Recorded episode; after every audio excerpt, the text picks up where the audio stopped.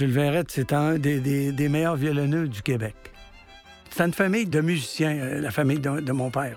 Lui, il a appris d'un autre monsieur, un de ses amis à mon grand-père, qui était à Pierre Verrette. Il demeurait à Saint-Émile, paroisse voisine. Il montait avec son violon. Fait que c'est là que mon père a pris le goût du violon.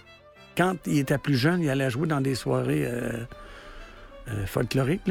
C'est des danses, mettons qu'il y avait un, anniversaire, quelqu'un se faisait fêter ou quelque chose, un mariage. Fait que là, euh, à l'époque, c'était très, très populaire, le folklore.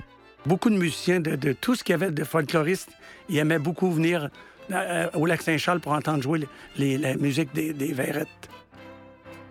On était 13 chez nous, fait que 13 enfants, fait que mes sœurs ils jouaient, mon frère aussi, ils, pouvaient l'accompagner. On avait un piano à, la maison, fait que euh, mon père, à tous les jours, il jouait. Il arrivait à travailler, puis il sortait son violon, puis il jouait de la musique.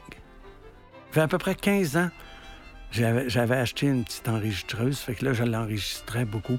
Fait que je, le faisais jouer, fait que je mettais l'enregistreuse euh, en dessous de la table, fait que là, je pouvais pas le, tanner avec ça, parce que c'est toujours tannant de faire enregistrer, fait que euh, je mettais l'enregistreuse, je regarde, jouez-moi n'importe quoi, les, vieilles serres que, que, votre père jouait, tout ça. Fait que là, j'ai tout enregistré à peu près tout ce qu'il savait de, répertoire de la famille Verrette. Fait que moi, ça m'a donné la chance aujourd'hui euh, de continuer puis d'enregistrer des pièces qui sont pas usées.